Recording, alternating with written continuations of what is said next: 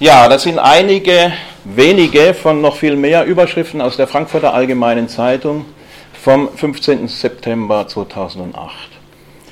Aktienkurse brechen ein, globales Finanzsystem im Stresstest, schwarzer Montag, böses Erwachen.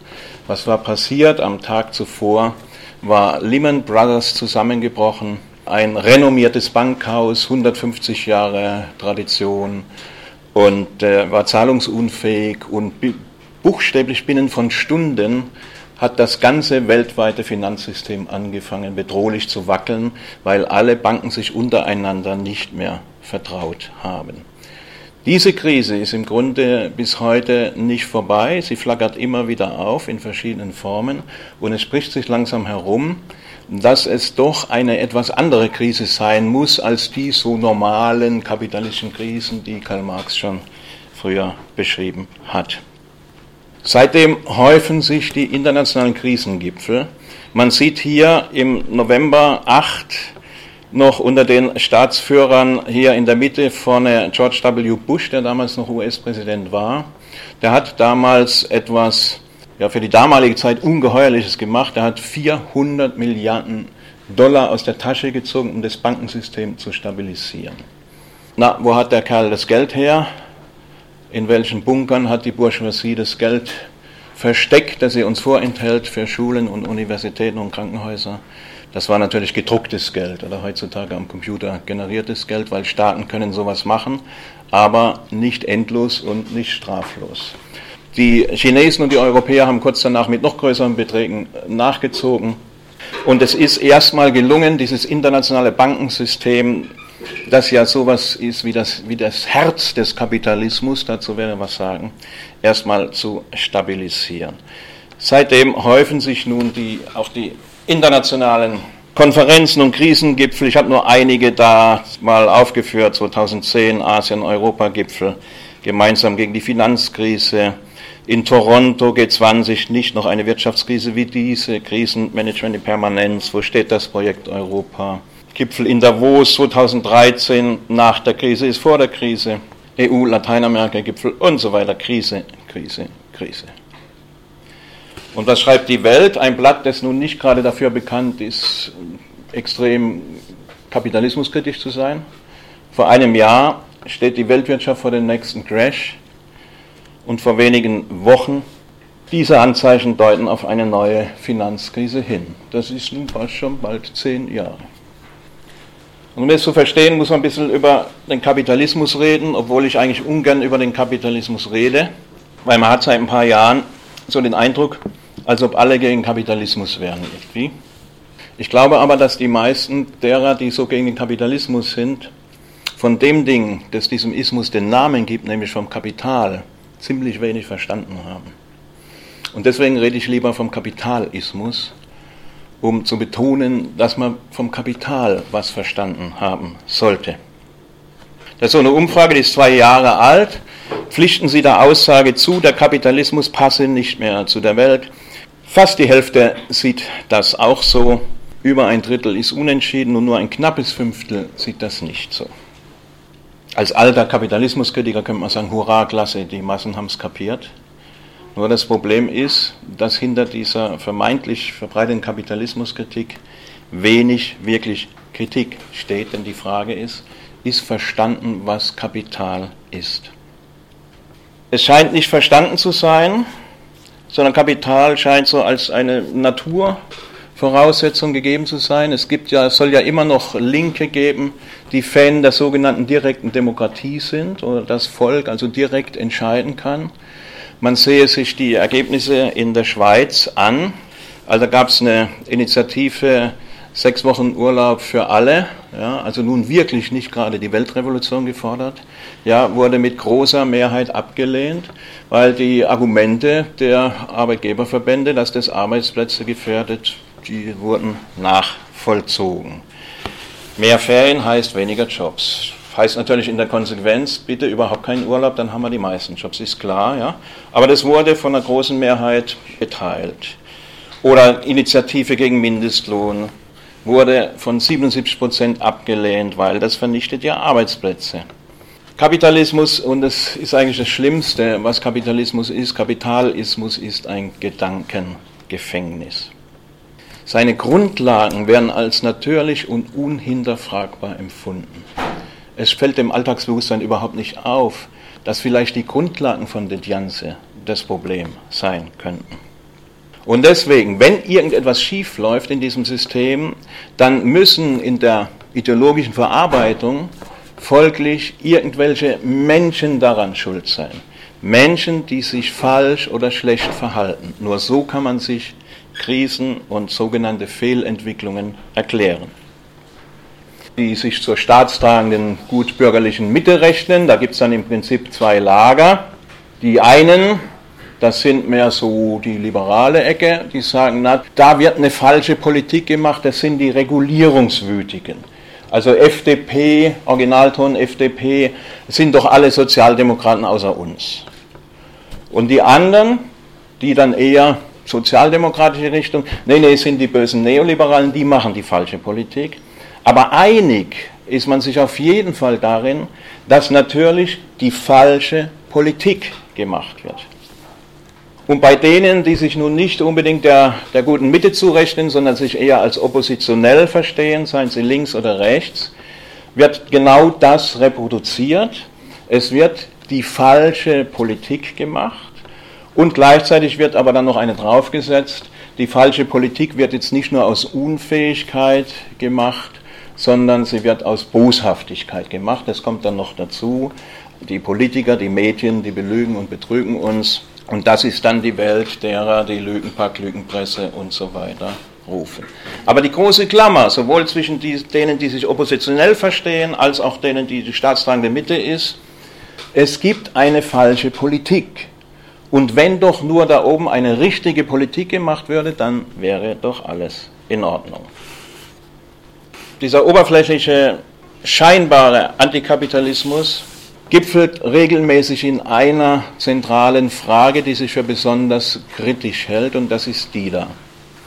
Geld regiert die Welt, nur das ist ja auch irgendwie auf so einer Erfahrungsebene nicht ganz falsch.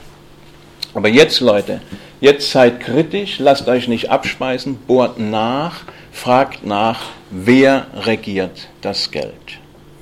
Nur man sieht da an dem 99, das ist eine kleine Occupy-Kundgebung, kann man sagen, naja, irgendwelche Spinner halt vom linken Rand. Hier dieselbe Losung. Die Dame, die man hier rechts sieht, ist Katrin Oertel. Vielleicht erinnert sich jemand noch an den Namen. Die wurde mal zeitweise relativ bekannt bei Pegida in Dresden. Dann hat sie sich vor ein paar Monaten öffentlich entschuldigt. Ah, sie habe jetzt eingesehen, nee, die Muslime seien doch nicht an allem schuld. In Wirklichkeit seien nämlich die Amis an allem schuld. Und seitdem macht sie Pegada, also gegen die Amerikanisierung des Abendlandes. Also das ist jetzt äh, von rechts, genau derselbe Spruch. Geld regiert die Welt, wer regiert das Geld. Naja, gut, okay. Irgendwelche Radikale von rechts und links. Hier ist der Spiegel, das Mainstream-Medium par excellence mit exakt derselben Frage. Man sieht, dass diese Spitzenpolitikerinnen an Marionettenfäden hängen, die sich oben irgendwo im undurchschaubaren Dunkeln verlieren. Oder die evangelische Kirche auch nicht gerade berühmt für Rechts- oder Linksextremismus, macht dieselbe Frage. Also gesellschaftlicher Mainstream. Diese Frage ist ganz weit verbreitet, ganz weit in der ganzen Gesellschaft verbreitet. Tja, das mit dem Geld ist auch gar nicht so einfach. Weil wenn ich 20 Euro in der Tasche habe, dann kann ich doch damit machen, was ich will. Ich kann mir damit Kasten Bier kaufen, ich kann mir Kinokarten kaufen, ich kann mir ein Buch kaufen. Ich kann doch damit machen, was ich will. Das ist doch erstmal so. Das ist die Alltagserfahrung, die wir alle haben.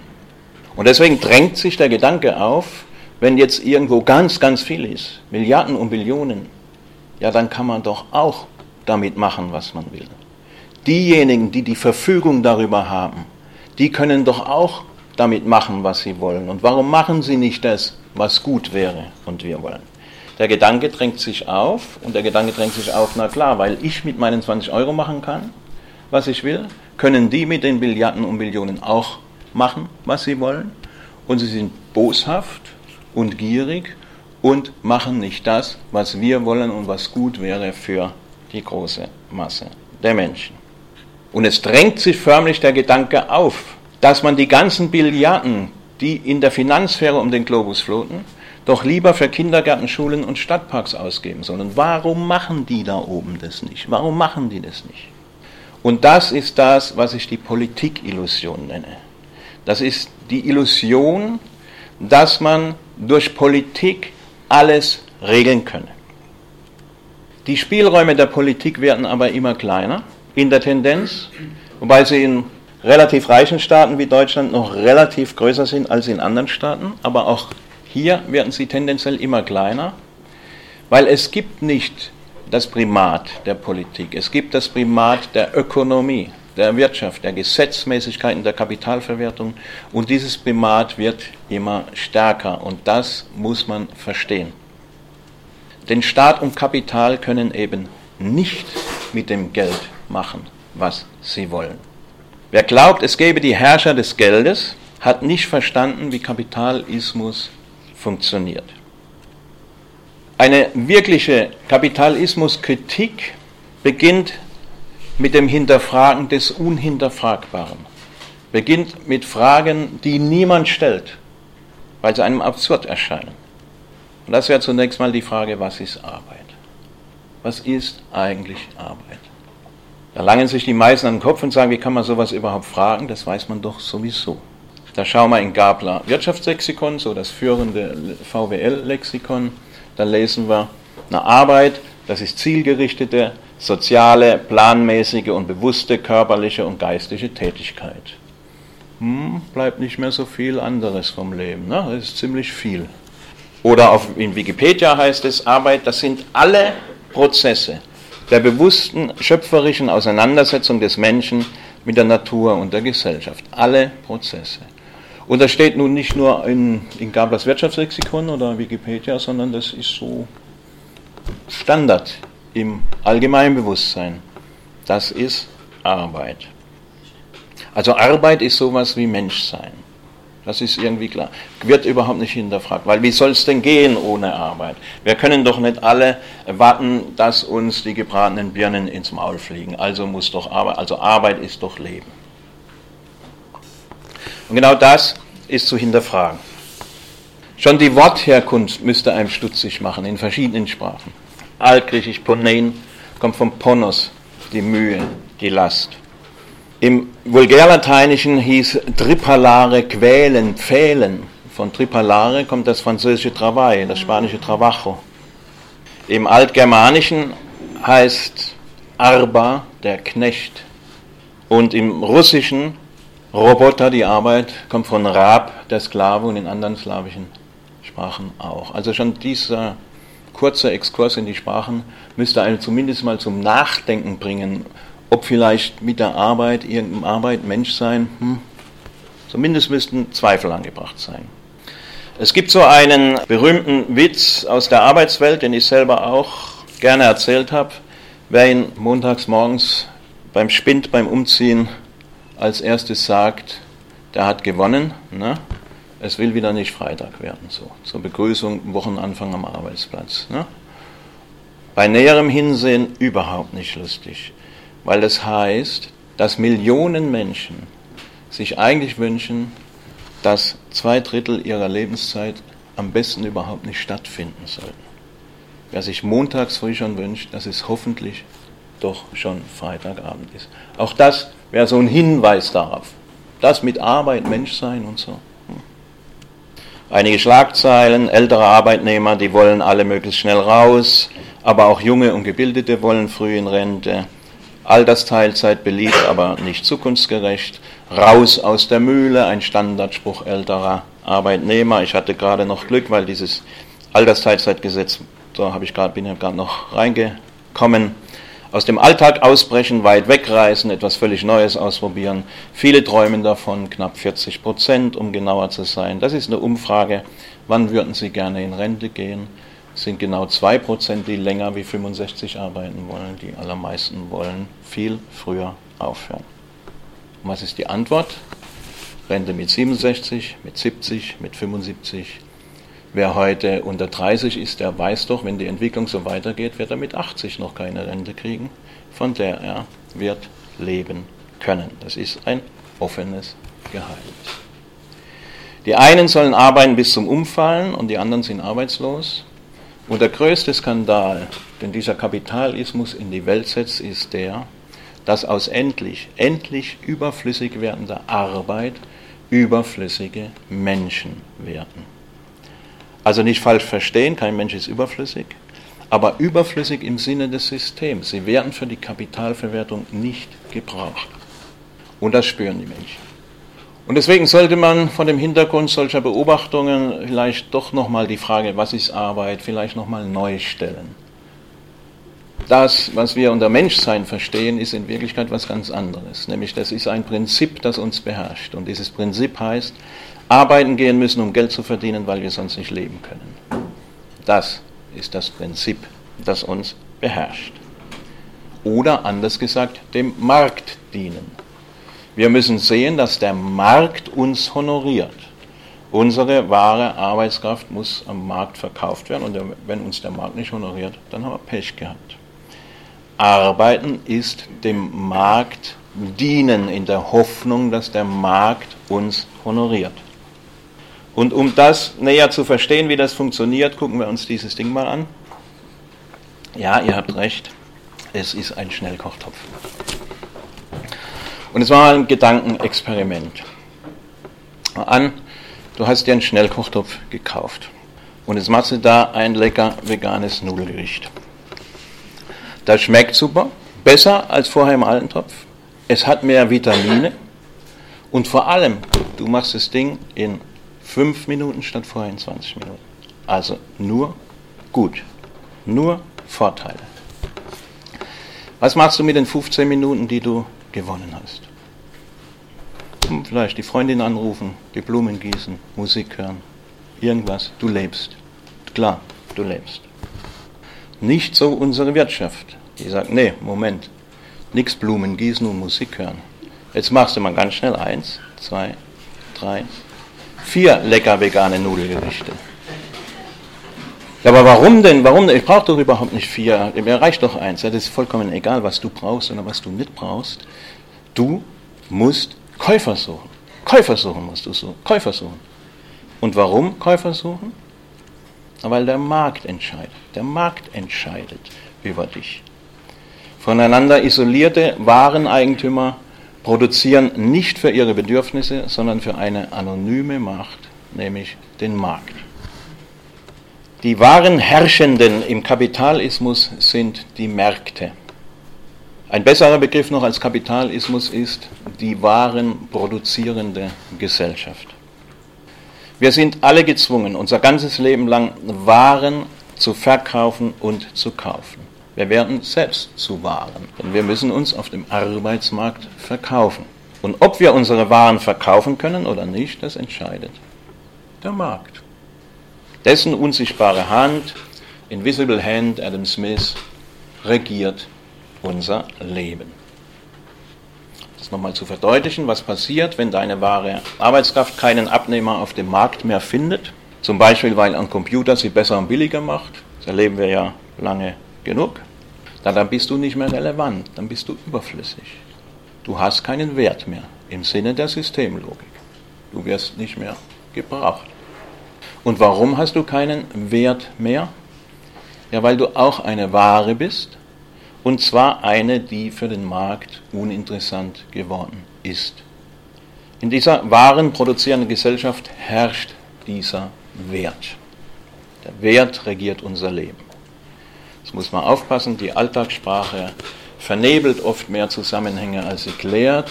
Wir verwenden ja in der Alltagssprache den Begriff Wert ganz anders nämlich in aller Regel im Sinne von Wertschätzung. Dies und jenes ist mir was wert, diese Erinnerung ist dieses Foto von meiner Oma ist mir was wert und so weiter. Dies ist natürlich hier nicht gemeint, sondern es geht um den Wert als Grundlage des Äquivalententausches. Was gibst du mir, was gebe ich dir, was kriege ich dafür? Und dieser Wert macht nur da Sinn, wo Waren produziert werden. Sinn des Wirtschaftens im Kapitalismus ist nicht die Produktion stofflichen Reichtums, also von Häusern, von Wissenschaft, von Nahrung, von Stühlen, von Kleidung. Das ist stofflicher Reichtum. Ein Wirtschaften, dessen Sinn die Produktion stofflichen Reichtums wäre, wäre auf das gute Leben für alle ausgerichtet. Sinn des Wirtschaftens im Kapitalismus ist die Produktion abstrakten Reichtums, nämlich des Werts. Ja, wir gehen täglich mit diesem Wert um. Das lernen wir als Kinder schon, weil anders funktioniert es überhaupt nicht. Macht ihr auch jeden Tag. Und was ist das? Wisst ihr alle, das ist das Geld.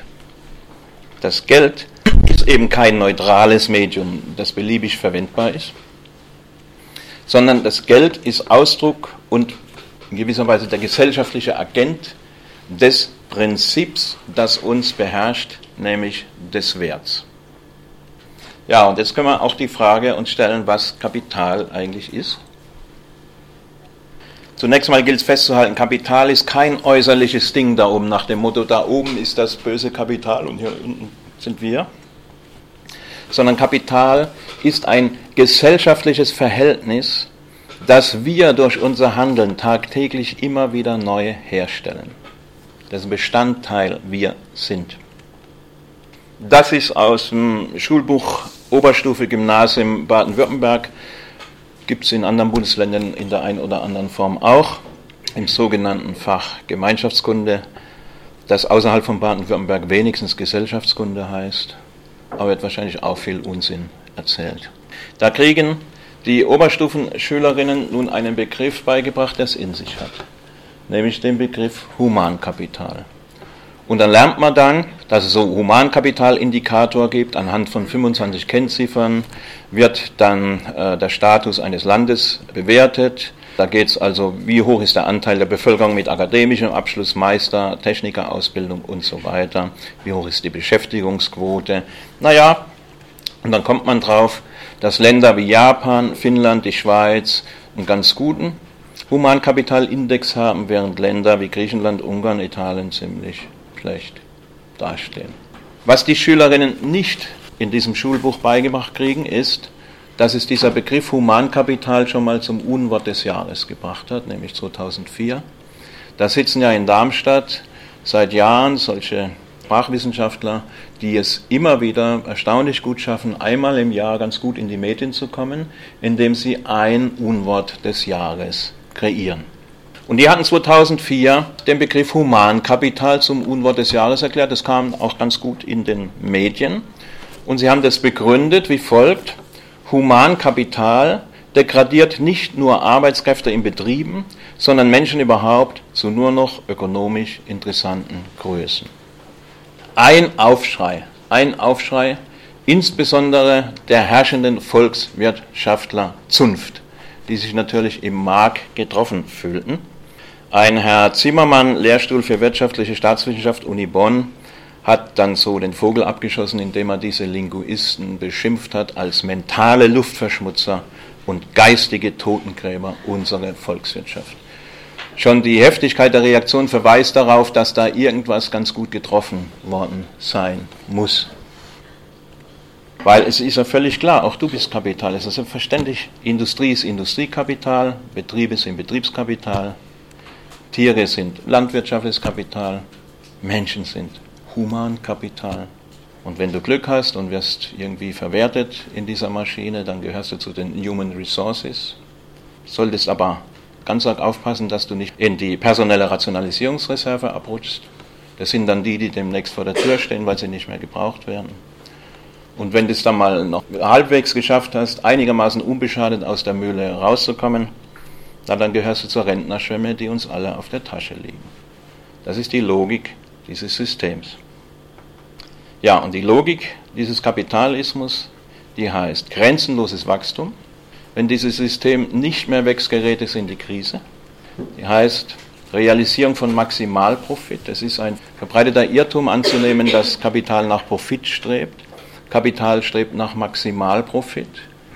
Natürlich gibt es Nischen, wo man auch ohne Maximalprofit überleben kann, aber das Gesamtsystem muss nach Maximalprofit streben, weil nur dasjenige Kapital, das im Konkurrenzkampf am meisten in Rationalisierung investieren kann und kann am Markt den besten Preis investieren. Und am meisten in Rationalisierung investieren kann ich nur, wenn ich maximalen Profit heraushole.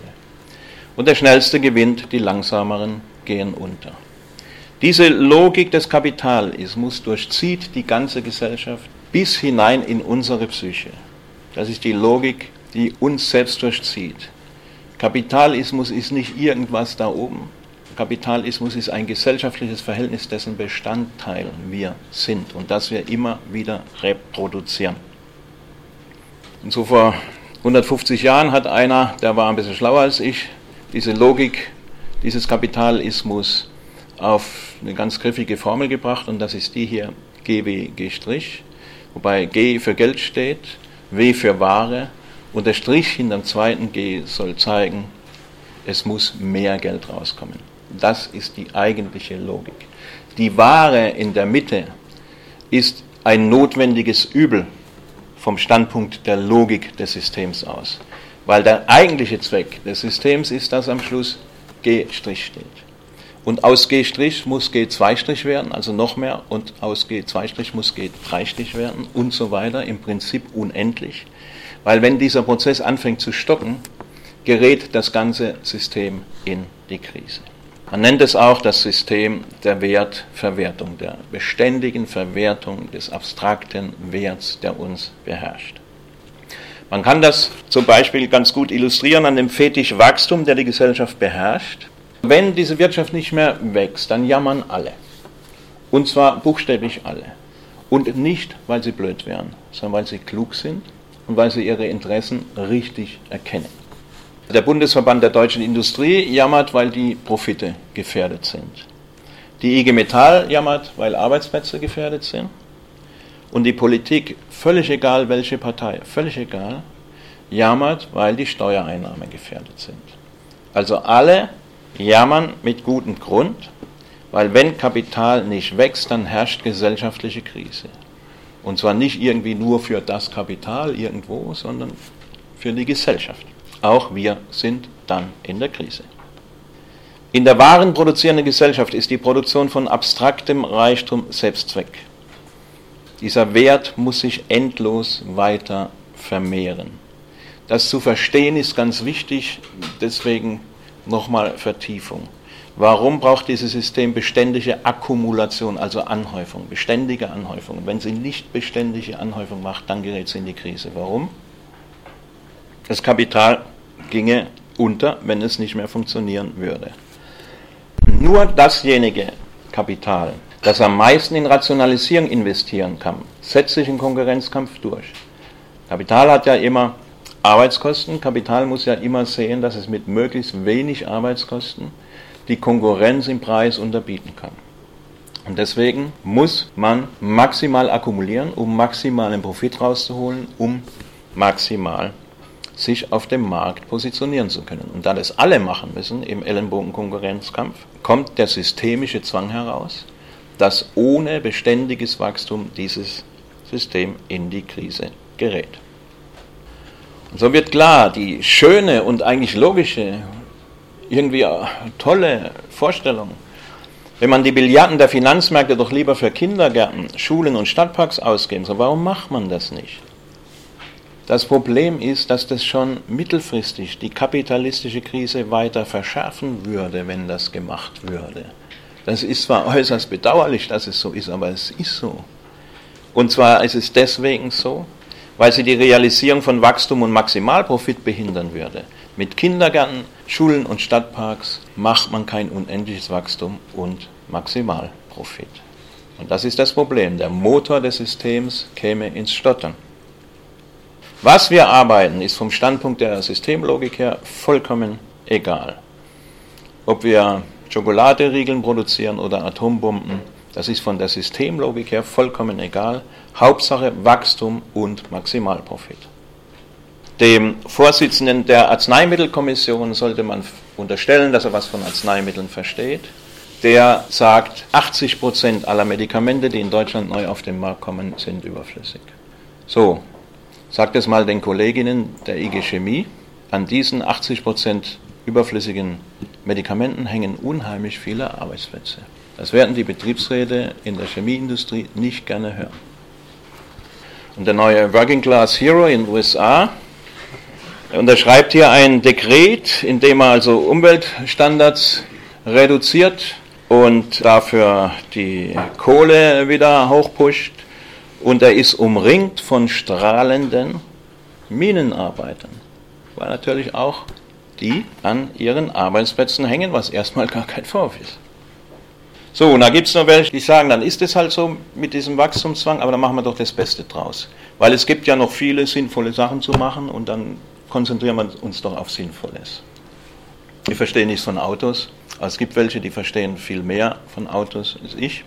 Und die sagen, man kann ein Öko-Auto bauen. Und zwar vom Rohstoffverbrauch bis hin zur Umweltbelastung. Das geht. Ich bin da ein bisschen skeptisch als Laie, aber ich kann mich nicht auf Augenhöhe mit diesen Fachleuten unterhalten und ich akzeptiere es. Okay, man kann vielleicht wirklich ein Öko-Auto bauen. Hätten wir damit eine ökologische Gesellschaft, eine ökologische Gesellschaft hätten wir nur bei massivem Rückbau der Autoindustrie. Denn wenn dieser ganze Wachstumszwang weiter herrscht, ja, dann haben wir irgendwann 10- und 12-spurige Autobahnen voller Ökoautos dann haben wir mit Ökoautos vollgestopfte Städte. Dann haben wir Überstunden ohne Ende, Herzinfarkt, weil meine Firma natürlich mehr Ökoautos produzieren muss als die andere Firma. Was soll daran Öko sein? Und da hat mal in den 80er Jahren schon ein Manager von BMW in der Podiumsdiskussion einen genialen Satz gesagt. Ich unterstelle ihm, dass er sich gar nicht dessen bewusst war, wie genial das ist, was er sagt. Wurde damals schon 80er Jahre gefragt, wissen Sie denn nicht auch, dass das mit der Automobilisierung nicht so weitergehen kann? Dass man nicht den ganzen Ostblock damals noch und Asien und Südamerika und Afrika mit Autos zuschütten kann wie in Westeuropa und Nordamerika. Und dann sagt er diesen genialen Satz. Wir wissen ganz genau, dass es viel zu viele Autos gibt. Aber unser Problem ist, dass es zu wenig BMWs gibt. Und das ist absolut korrekt. Das ist absolut genau, das ist die ganze irre Logik dieses Systems auf den Punkt gebracht. Und das muss natürlich der Manager von VW und von Daimler genauso sagen. Und es muss nicht nur der Manager sagen, das muss der Betriebsrat genauso sagen und der Kollege, der an der Werkbank steht. Der muss es genauso sagen. Weil man kann ja tausendmal verstanden haben, dass das irgendwie nicht so weitergehen kann. Aber wenn mein Einkommen, mein Leben und das meiner Familie davon abhängt, dass der Daimler möglichst viele, möglichst viele von diesen Kisten in China verkauft, dann muss ich daran interessiert sein, dass sie verkauft werden. Dann kann ich zwar sehen, dass der ganze Laden irgendwann an die Wand fährt, wenn es so weitergeht, aber mein Problem ist, dass zu wenig dafür getan wird, dass er an die Wand fährt. Das ist die ihre Logik. Damit wird auch klar, dass das keine Klassenfrage ist, sondern das ist ein, tatsächlich ein Boot, in dem wir alle sitzen. Kapitalismus ist ein gesellschaftliches Verhältnis, dessen Bestandteil wir sind. Ganz wichtig zu verstehen ist, ich kann das auch nur andeuten, dass Kapitalismus heute nur noch mit aufgeblähten Finanzmärkten geht. Es gibt ja so die Vorstellung, ach, irgendwann haben neoliberale Politiker die Finanzmärkte entfesselt und seitdem ist das alles ganz schlimm und es hätte ja auch alles ganz anders kommen können, wenn die eine bessere Politik gemacht hätten. Auch das missachtet die ökonomischen Grundlagen dieses Systems, nämlich die Logik des Kapitals. Kapital sitzt schon rein denklogisch von Anfang an in einer gewissen Falle. Kapital ist letztendlich nichts anderes als aufgehäufte Arbeit. Kapital entsteht aus der Verwertung von Arbeitskraft, muss aber gleichzeitig Arbeit immer mehr überflüssig machen. Weil nur dasjenige Kapital, das möglichst wenig Arbeit noch zahlen muss, wird sich am Markt durchsetzen. Also einerseits ist Kapital Arbeit, andererseits muss Kapital aber seine Substanz, nämlich Arbeit, immer überflüssiger machen. Kapital sägt schon rein denklogisch also auf dem Ast auf dem es sitzt. Dieser Zusammenhang, den Karl Marx schon sehr deutlich herausgearbeitet hat, wurde historisch lange überspielt durch enorme Entwicklungen, durch Ausbreitung des Kapitalismus in der Welt und Produktivitätsentwicklungen, die aufzufangen waren. Darüber können wir in der Diskussion gerne noch mehr reden. Nur das Problem ist, dass es auf Dauer nicht gut geht, und zwar insbesondere dann, wenn die Produktivität in einem Maß explodiert, das alles bisher Gesehene sprengt. Seit Mitte der 70er Jahre explodiert die Mikroelektronik. Und sie explodiert tatsächlich jeden Tag weiter. Diese Mikroelektronik macht es möglich, dass wir mit immer weniger Arbeit immer mehr stofflichen Reichtum produzieren. Ein Produktivitätsschub, den es noch nie gab und von dem vor allem kein Ende abzusehen ist. Wir können wörtlich sagen, schon morgen früh werden wir mit noch weniger Arbeit noch mehr stofflichen Reichtum produzieren können. Arbeit wird also in historisch voll, völlig neuem Ausmaß überflüssig. Und ein Ende dieses Verdampfens der Arbeit ist nicht abzusehen. Und das große Problem ist, wie soll Kapital jetzt noch wachsen? Und dieses Problem stellt sich verschärft seit Mitte, seit Mitte Ende der 70er und dann der 80er Jahre und es ist kein Zufall, dass dann die sogenannten Neoliberalen ans Ruder kommen, Thatcher, Reagan, weil sie das vor dem Hintergrund genau dieser Fragestellung oder genau dieser krisenhaften Zuspitzung der Kapitalverwertung nämlich tun. Es gibt seit Mitte der 70er Jahre weltweit zwei globale Explosionen, die immer noch anhalten und die kaum jemand zusammen denkt, die aber zusammen gedacht werden müssen. Das ist die Explosion der Mikroelektronik und die Explosion der Finanzmärkte. Das gehört zusammen. Wichtig ist der Begriff fiktives Kapital, viel äh, besser noch als Finanzkapital, von dem viele Marxisten reden. Karl Marx hat es nie verwendet, er spricht vom fiktiven Kapital. Und dieses fiktive Kapital ersetzt nun zunehmend seit Mitte der 70er Jahre zunehmend die Arbeit als Motor von Wachstum und Maximalprofit. Was ist darunter zu verstehen hier ist, das Grundmuster ist eigentlich einfacher, als es hier vielleicht auf den ersten Blick erscheinen mag. Ein Kapitalanleger kauft von wem auch immer, sei es Unternehmen, sei es Bank, sei es auch der Staat, nun Eigentumstitel, also sogenannte Wertpapier. Und das in tausenderlei Formen auftauchen kann und da gibt es auch immer neue Formen. Aber das, hier geht es ums Grundprinzip. Und was ist nun passiert durch diesen Kauf von Wertpapieren? Auf einmal verdoppelt sich das Geld. Dieses nehmen wir an, 100 Euro die sind auf einmal als 200 Euro im Wirtschaftskreislauf da. Weil einmal verfügt derjenige, der das Wertpapier ausgegeben hat, also nehmen wir mal an die Bank, über die 100 Euro, die sie gekriegt hat für das Wertpapier. Aber der Anleger, der es gekauft hat, verfügt auch über die 100 Euro, der kann nicht im Markt aufdrehen, kann sagen, ich habe hier ein Wertpapier und schaut mal, das hat gute Aussichten auf Verwertung. Und wie wäre es, wenn ihr mir das abkauft und es wird handelbar? Und dieses fiktive Kapital wird immer mehr beherrschend, das türmt sich auf seit den 80er Jahren in unendlicher Weise und wird zum Motor der kapitalistischen Entwicklung unter Bedingungen des Verschwindens der Arbeit. Das fiktive Kapital ist zur Basisindustrie, kann man sagen, der Kapitalakkumulation geworden. Staat und Kapital können nicht mit dem Geld machen, was sie wollen die Politik und insbesondere die Zentralbanken müssen dafür sorgen, dass das fiktive Kapital akkumuliert wird, sonst bricht der ganze Laden zusammen. Und wenn Politiker sagen, die Banken sind systemrelevant, wir haben den schönen Begriff ja kennengelernt, dann ist es keine Lüge und Propaganda, sondern stimmt es. Das ist zwar nicht schön, aber es ist Fakt. Die Banken sind systemrelevant und halt nicht Tim und Theresa. Das ist das Problem. Tim und Theresa System relevant wären, würden wir in einer anderen Welt leben. Und dieser Kapitalismus ist ein Kartenhaus im Prinzip von Anfang an. Und dieser Kartenhauscharakter zeigt sich mit dieser Krise seit 2008 immer deutlicher. Damals konnten die Staaten nur noch mit riesigen Milliardenbeträgen das Bankensystem von dem Zusammenbruch retten. Als dann so nach einem halben Jahr ungefähr das sich wieder ein bisschen stabilisiert hatte, da haben die, VW, die meisten VWL-Professoren schon wieder gerufen, alles klar, alles klar, wunderbar, wir haben es doch gesagt, lässt sich alles in den Griff kriegen und so weiter. Dabei war natürlich klar, dass, das nicht, dass dem nicht so war, weil es doch logisch, was passiert, wenn Staaten unheimlich viel Geld drucken auf Dauer. Ja. Dann heißt es natürlich Aufblähen der Staatsverschuldung. Und genau das war und genau das sehen wir in den Jahren immer mehr. Immer mehr Staaten stehen vor dem Bankrott. Nur rede ich mal gar nicht von den armen Leuten in Griechenland oder so. Das ignoriere ich jetzt mal zynischerweise, sondern bleibt nur bei der Systemlogik. Vielleicht ist es möglich, so kleine Länder wie Griechenland zu retten im Sinne der Systemlogik.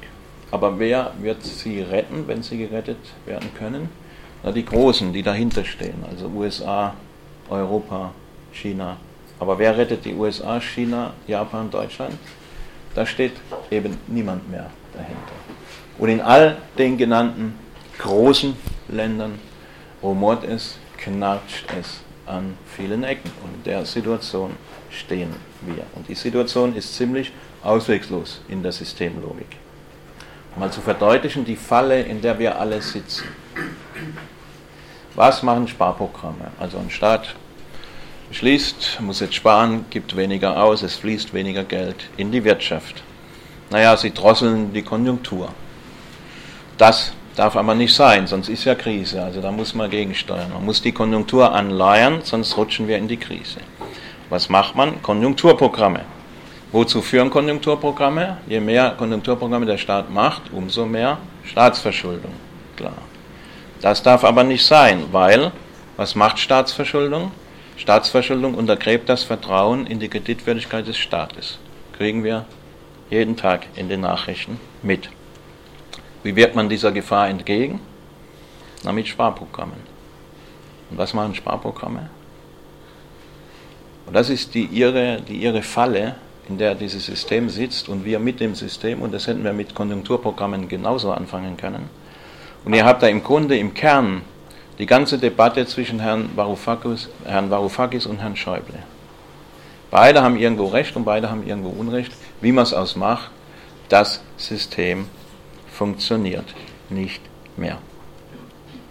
Die Krise ist nicht da, weil sich irgendjemand falsch verhält, sondern weil sich im Durchschnitt alle richtig verhalten, nämlich im Sinne den Systemzwängen gehorchend richtig verhalten.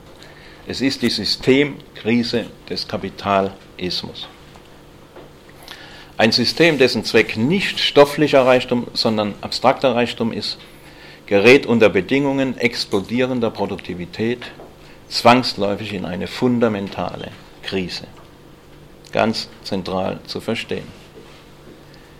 Im Rahmen des Systems gibt es nur noch schlechte Alternativen. Die Krise, die wir erleben, ist keine 0815-Krise, wie sie früher gab, sondern ist die fundamentale Krise des wahren produzierenden Systems. Wir haben gesehen, dass Politik für die Akkumulation des fiktiven Kapitals sorgen muss, sonst, der Laden, sonst bricht der Laden zusammen. Und zwar jede Politik, ob jetzt die Linkspartei regiert oder die CDU, ist relativ wurscht. Das ist übrigens auch das Geheimnis dafür, dass wenn die Linkspartei irgendwo mitregiert, so viel anders dann auch nicht ist. Das ist nicht, weil die Linkspartei jetzt auch zu Verrätern geworden wäre, sondern weil die Wirtschaft so funktioniert und nur so funktioniert. Das ist das Problem. Die Akkumulation des fiktiven Kapitals muss gewährleistet sein. Die Politik kann das aber nur im nationalen Rahmen machen, weil es gibt nur den nationalen Rahmen. Gleichzeitig muss die Politik aber auch das ideologische Bedürfnis bedienen. Das kann ja nicht sein, dass das alles fiktiv, auf fiktivem Kapital beruht, sondern das ideologische Bedürfnis sagt ja, es muss ehrliche Arbeit sein, weil wir haben gesehen, was ist Arbeit? Arbeit heißt doch Menschsein. Es beruht doch alles auf ordentlich ehrlichen Grundlagen. Das ist das Alltagsbewusstsein. Und das kann man nicht in Frage stellen. Politik kann nicht sagen, nee, nee, ist gar nicht so, wir müssen mal anfangen, Arbeitskritiker zu werden. Politik beruht natürlich auch auf dem Arbeitstätig. Also die Politik muss praktisch das Gegenteil von dem tun, was sie sagt.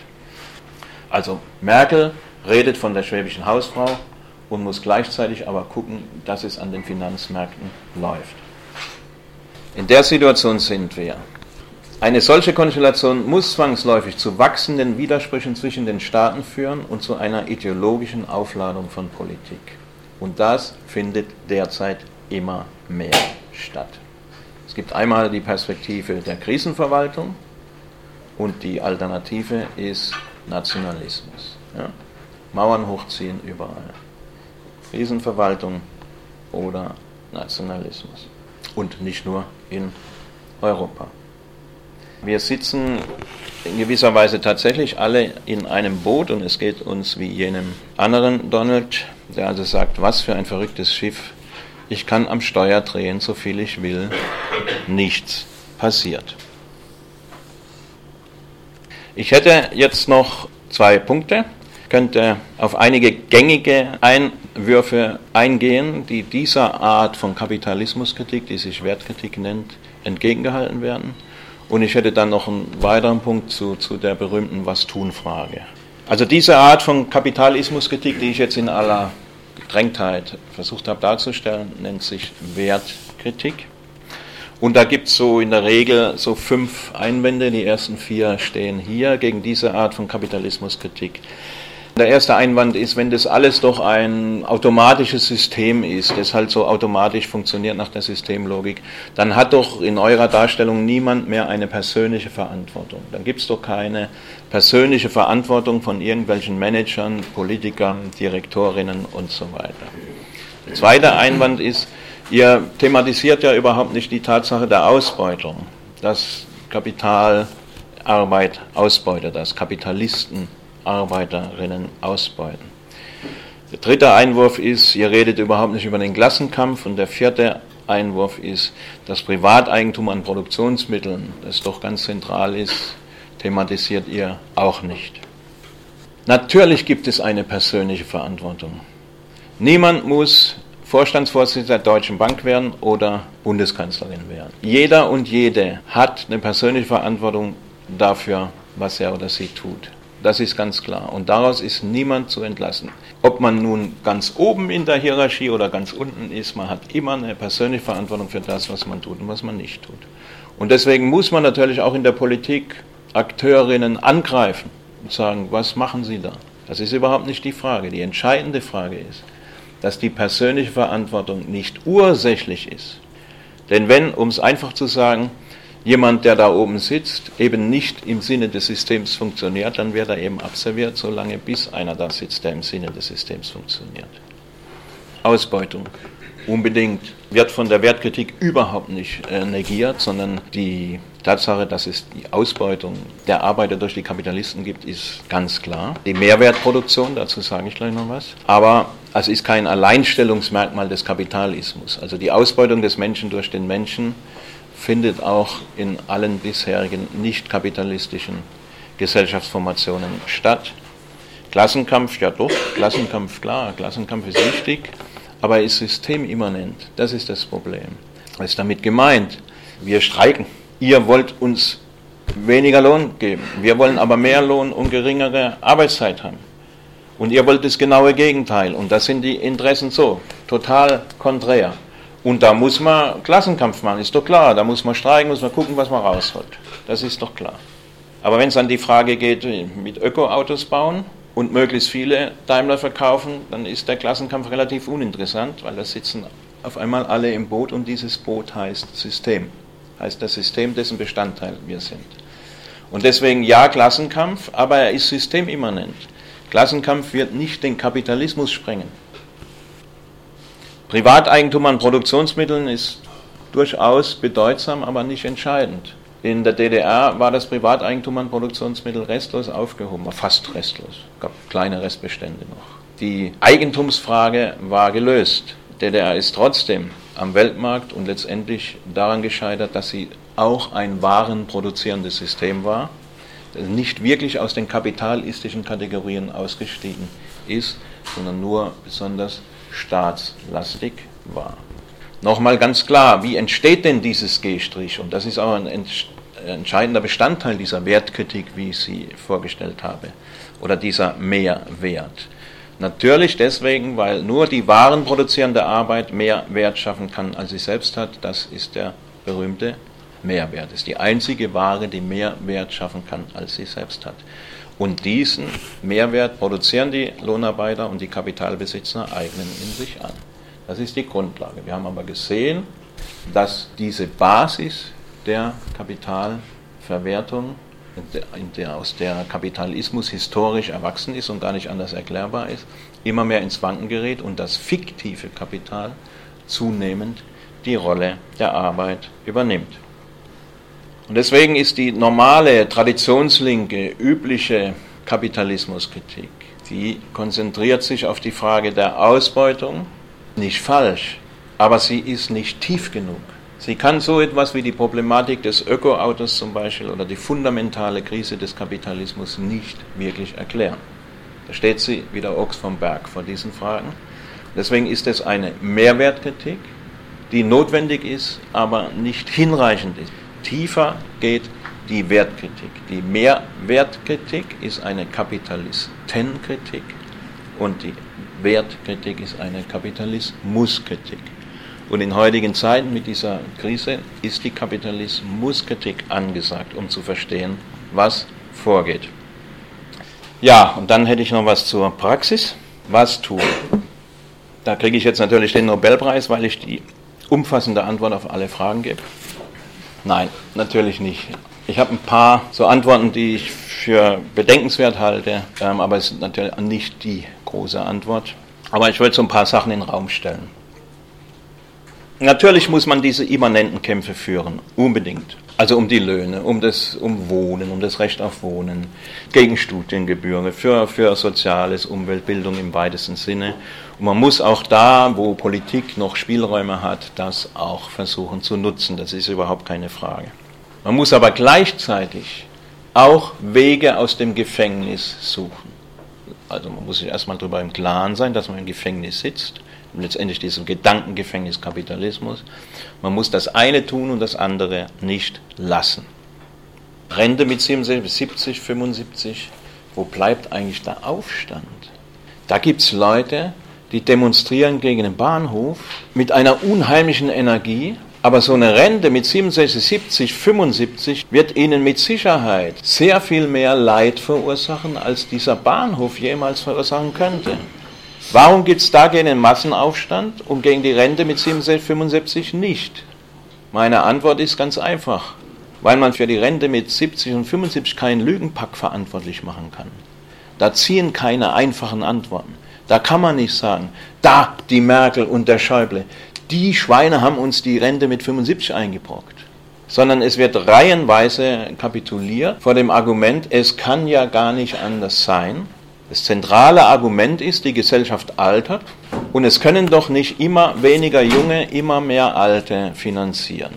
Ja, hm, stimmt. Irgendwo ist es so, hm, ja, hm. Das ist ein vollkommen absurdes Argument. Das ist ein vollkommen absurdes Argument, wenn man es durchdenkt auf der Grundlage einer reflektierten Kapitalismuskritik.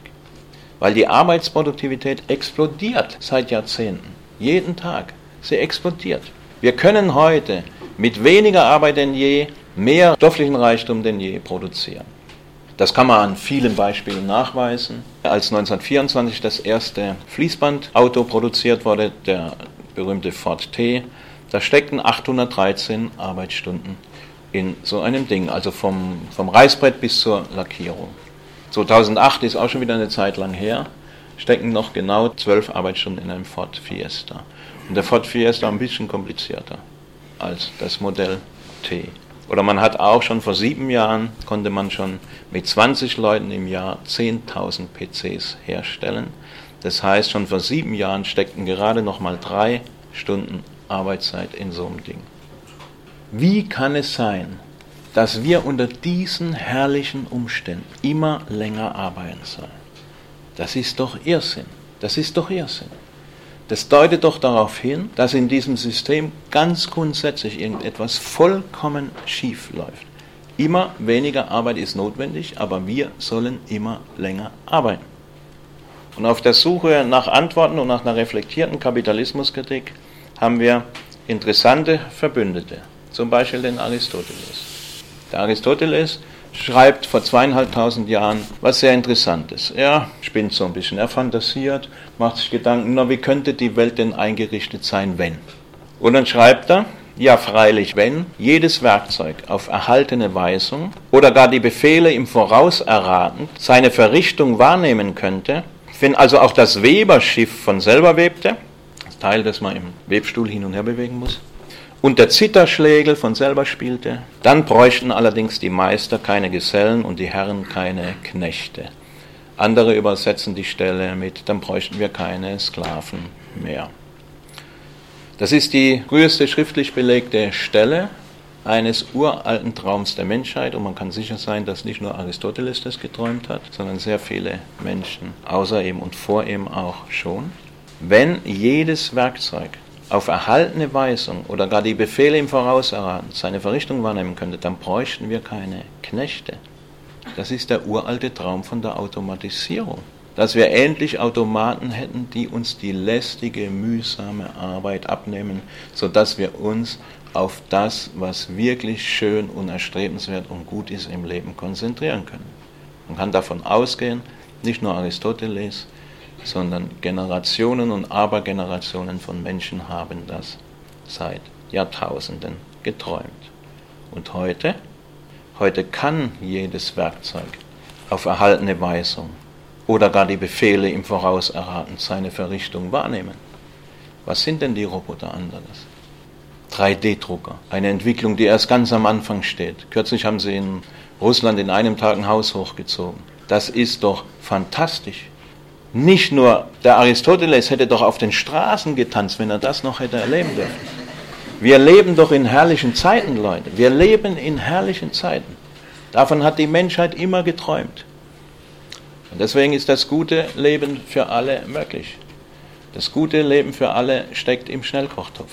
Der Schnellkochtopf muss nur sozial richtig eingesetzt werden. Bronnie Ware in Kalifornien hat eine sehr verdienstvolle Arbeit gemacht. Sie hat sehr einfühlsam mit alten Menschen gesprochen, die im Sterben lagen, die also wussten, es geht mit mir zu Ende. Sie hat sie sehr einfühlsam und behutsam gefragt, was sie denn am meisten bereuen.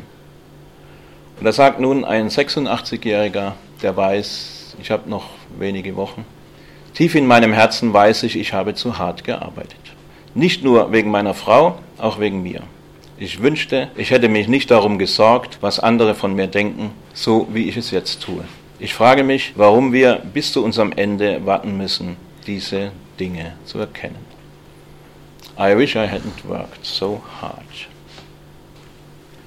Wir müssen uns fragen, was ist eigentlich Lebensqualität? Was wollen wir vom Leben? Habe ich lieber drei Armbanduhren oder habe ich mehr Zeit?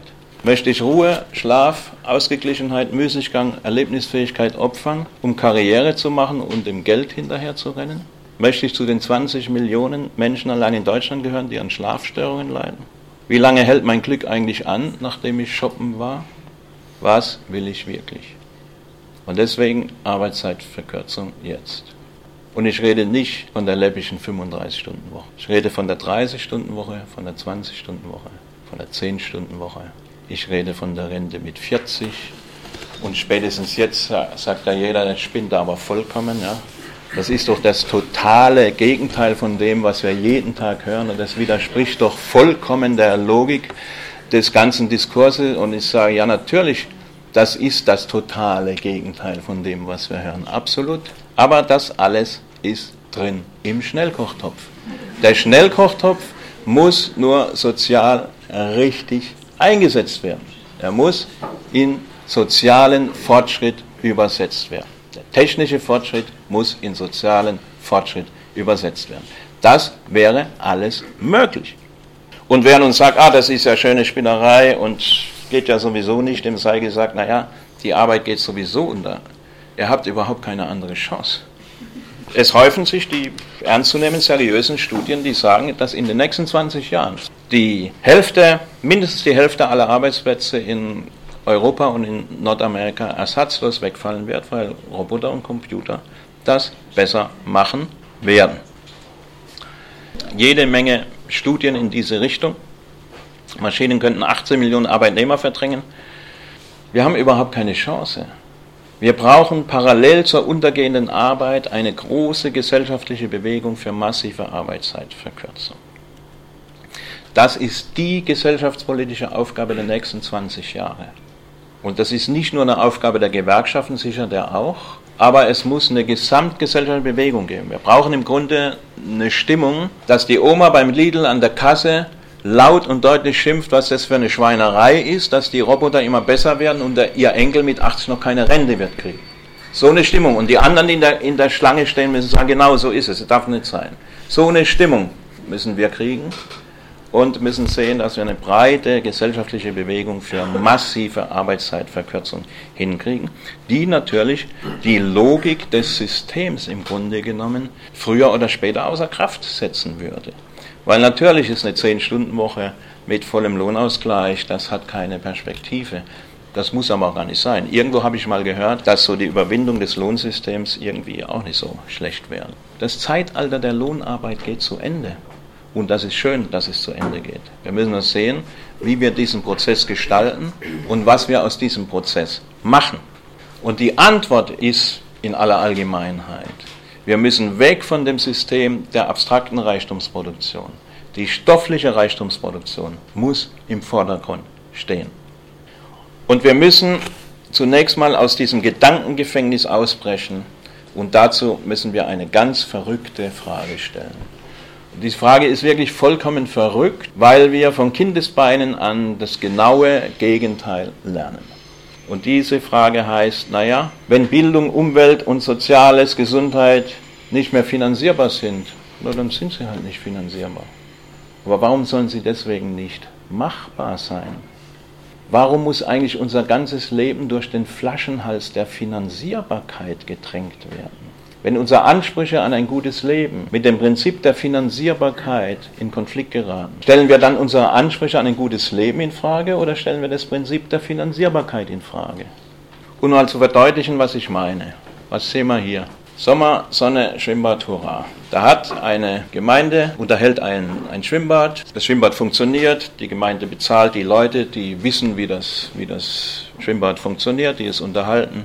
Und die Leute, die schwimmen wollen, sind auch da. Alles gut. Das sehen wir hier. Hier hat eine Gemeinde kein Geld mehr, kann es nicht mehr finanzieren und schließt deswegen das Schwimmbad. Eine vollkommen irrsinnige Situation auf diesem. Vollkommen irrsinnig. Das Schwimmbad ist da. Die Leute, die wissen, wie das Schwimmbad funktioniert, sind auch da. Und die Leute, die schwimmen wollen, sind auch da. Der ganze stoffliche Reichtum ist vorhanden.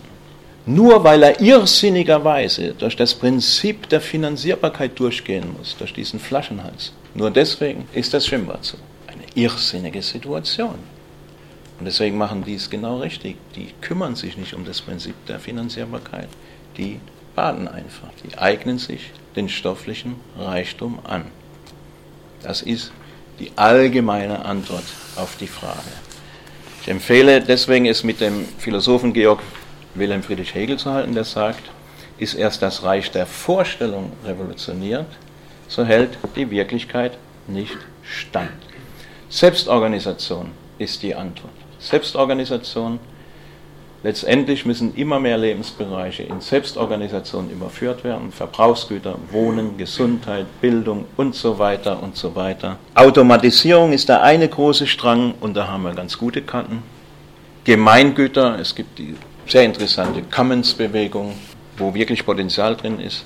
Genossenschaftswesen ist ein leider in der Arbeiterbewegung sehr untergegangener Gedanke, der schon mal viel weiter war. Das sind so Antworten für die Zukunft. Denn der stoffliche Reichtum ist im Überfluss vorhanden. Er muss nur aus dem Gefängnis der wahren Produktion befreit werden. Ja, wir stehen alle vor einer riesengroßen Mauer, die uns unüberwindbar scheint. Und unmittelbar hinter dieser Mauer liegt das gute Leben für alle. Die Mauer heißt Kapitalismus. Die Mauer muss weg. Vielen Dank. Und jetzt gerne Diskussion. Vielen Dank. Okay.